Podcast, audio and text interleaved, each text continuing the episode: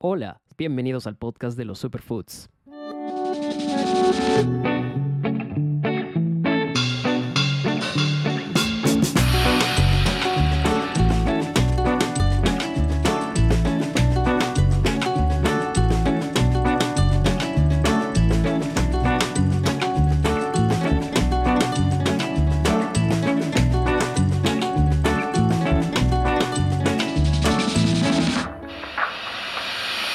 Hola a todos, sean bienvenidos al episodio número 46 de este podcast. Contento de seguir hablando sobre los alimentos que son parte de nuestra riquísima biodiversidad.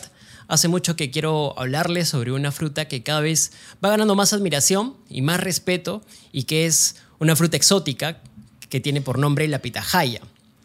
Alguno de ustedes probablemente en algún momento de su vida haya consumido pitahaya, seguramente sí, y si no lo han consumido al menos es muy probable que sí la hayan visto. Sin duda es una de las evidencias que tiene nuestra biodiversidad sobre lo maravillosa que es nuestra, nuestra naturaleza, sobre lo maravilloso que es nuestro planeta. La pitahaya ha ganado mucha popularidad en los últimos años en Perú y en el mundo debido a, pues, a este exotismo, a este sabor dulce y además a todos los beneficios nutricionales y medicinales que tiene. Además, el cultivo de la pitahaya es una importante fuente de ingreso para muchos agricultores peruanos y agricultores en diferentes otros países de Sudamérica y de Centroamérica.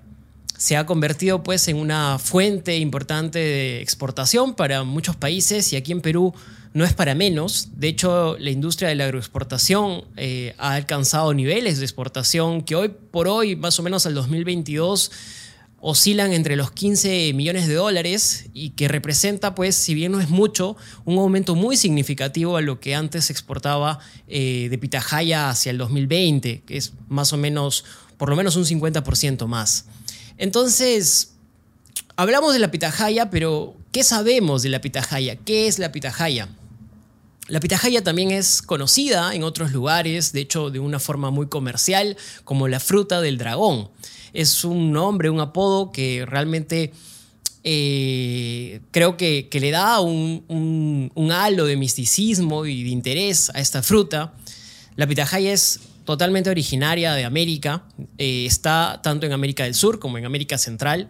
Es una fruta tropical que es originaria de estos sitios más eh, amazónicos, mucho más de selva, pero actualmente se cultiva en muchos países de Asia y de África. Es una fruta de un aspecto muy exótico, colorido, con una textura muy suave, es muy pulposa por dentro y también tiene un sabor dulce y, especial que la hace también muy atractiva al paladar. La pitahaya es muy rica en fibra, en nutrientes, eh, también es rica en vitamina C, en antioxidantes y esto la convierte en una excelente opción para una dieta saludable. De hecho, según un estudio publicado en la revista Food Science and Technology, la pitahaya es rica en compuestos bioactivos como polifenoles, como carotenoides, como flavonoides, que tienen propiedades antioxidantes y también antiinflamatorias. Además, la pitahaya contiene una enzima llamada bromelina que puede ayudar en la digestión de proteínas y a mejorar el tracto digestivo de hecho, una investigación publicada por el Journal of Food Science and Technology sugiere que el extracto de la pitahaya roja, por lo menos, puede tener propiedades antidiabéticas. Eh, pero, ¿cómo es que se consume la pitahaya? ¿De qué manera es que se digiere o, o de qué manera es que se aprovecha esta fruta? Y bueno, puede tomar diferentes formas. Se puede consumir de manera directa, o simplemente cortándola por la mitad, retirando la pulpa con una cuchara, que es la manera más común en la que podemos consumir esta fruta y la más sencilla. Yo recomiendo refrigerarla un poco antes para que podamos probarla un poco helada, sobre todo en estos tiempos de mucho calor. También se puede utilizar en ensaladas, se puede hacer eh, diferentes preparaciones eh, frescas. Hace poco nuestro amigo Waldir que sacó un video sobre ensaladas de frutas exóticas. en ese video pueden encontrar que usa pitahaya y de hecho está en su, en su TikTok, así que vayan a verlo, mírenlo, eh, denle su like, denle su follow. También se puede utilizar en batidos, se puede utilizar en postres, como el famoso smoothie de pitahaya, que en realidad en Perú no es muy común, pero en otros países se consume bastante. Además de todo esto mencionado, también se puede hacer preparaciones dulces, como por ejemplo mermeladas, como jaleas y también otras bebidas. La pulpa de la pitahaya se puede utilizar en la industria cosmética, de hecho se utiliza para hacer algunas mascarillas caseras y cremas también, entre otras. Lo importante destacar es que existen dos tipos de pitahaya. Hay dos principales tipos. Eh, por un lado tenemos la pitahaya blanca y la pitahaya roja. La pitahaya blanca es eh, pues un poco más grande y tiene una piel amarilla con escamas blancas, mientras que la pitahaya roja es un poco más pequeña y tiene la piel roja con escamas verdosas. No, no siempre es así, pero por lo común es un estándar. En términos de contenido nutricional, ambas variedades son bastante similares, pero digamos que la pitahaya roja es ligeramente más alta en contenido de antioxidantes debido al contenido de betalaínas que viene de estos pigmentos rojos. Eh, recordemos que en el mundo de los vegetales, en el mundo de los alimentos, los pigmentos rojos hablan mucho de la capacidad antioxidante o del valor antioxidante del alimento. Según un estudio que fue publicado por la revista Journal of Food Composition and Analysis, la pitahaya roja contiene casi tres veces más antioxidantes que la pitahaya blanca. Bueno, además la pitahaya roja tiene mayor contenido de ácido ascórbico, que es la vitamina C, y eh, también puede tener eh, beneficios en la salud a nivel cardiovascular, según algunos otros estudios también publicados. Por otro lado, tenemos la pitahaya blanca, que se considera de hecho una fuente de fibra interesante y de carbohidratos de bajo índice glucémico, lo que pues la hace ideal para personas que Mm, tienen problemas de diabetes o están con este, inicios de este problema. Según algunos estudios publicados, el consumo de la pitahaya blanca puede ayudar a mejorar eh, los niveles de azúcar en sangre en personas con diabetes tipo 2. Y en cuanto a lo que podemos rescatar de esta fruta es que la, o este tipo de variedad de pitahaya es que tiene un sabor un poco más dulce y suave que la pitahaya roja, que es ligeramente más ácida que la blanca. Hablemos un poco de la historia de esta fruta, un poco para entender cuál ha sido su recorrido a lo largo de lo que tenemos o sabemos de ella. Es que la pitahaya ha sido consumida durante muchos siglos por culturas precolombinas en la región. De hecho, se cree que a nivel de América Central, los aztecas y los mayas la cultivaron y la utilizaron para fines medicinales y también de ritual. En Perú, la pitahaya también ha sido consumida desde tiempos muy antiguos los registros históricos nos indican que la pitahaya se cultivaba en la región de, Amazonas, eh, en regiones de la selva del Perú, desde hace muchísimo tiempo. Los incas también la consumían eh, en las regiones o en las partes andinas que tienen, que tienen este, áreas de selva o de ceja de selva. En la actualidad la pitahaya es cultivada en diferentes regiones del Perú. Estas regiones incluyen desde Piura, Lambayeque, La Libertad, Ica, incluso en Guaral tenemos producción de pitahaya al día de hoy. Y esto es gracias al clima cálido y seco también que tienen estas regiones que la hacen ideales para que el cultivo de pitahaya este, prospere. Esto habla también muy bien de nuestra biodiversidad como país y de la, de la adaptabilidad que tienen estas plantas a diferentes climas donde pueden prosperar eh, muchos otros alimentos. Al hablar de la pitahaya creo que podemos entenderla desde la importancia de la biodiversidad en la agricultura y cómo es que una fruta puede ser un ejemplo de cómo se puede cultivar y aprovechar diferentes especies nativas en beneficio de, diferentes comunidades o diferentes pueblos. La pitahaya también puede ser una oportunidad para hablar sobre la conservación de la biodiversidad, dado que es una fruta que se encuentra en peligro porque muchos de sus, mucho de su hábitat natural ha sido invadido por la mano del hombre o arrasada por la depredación de la, de la, de la flora.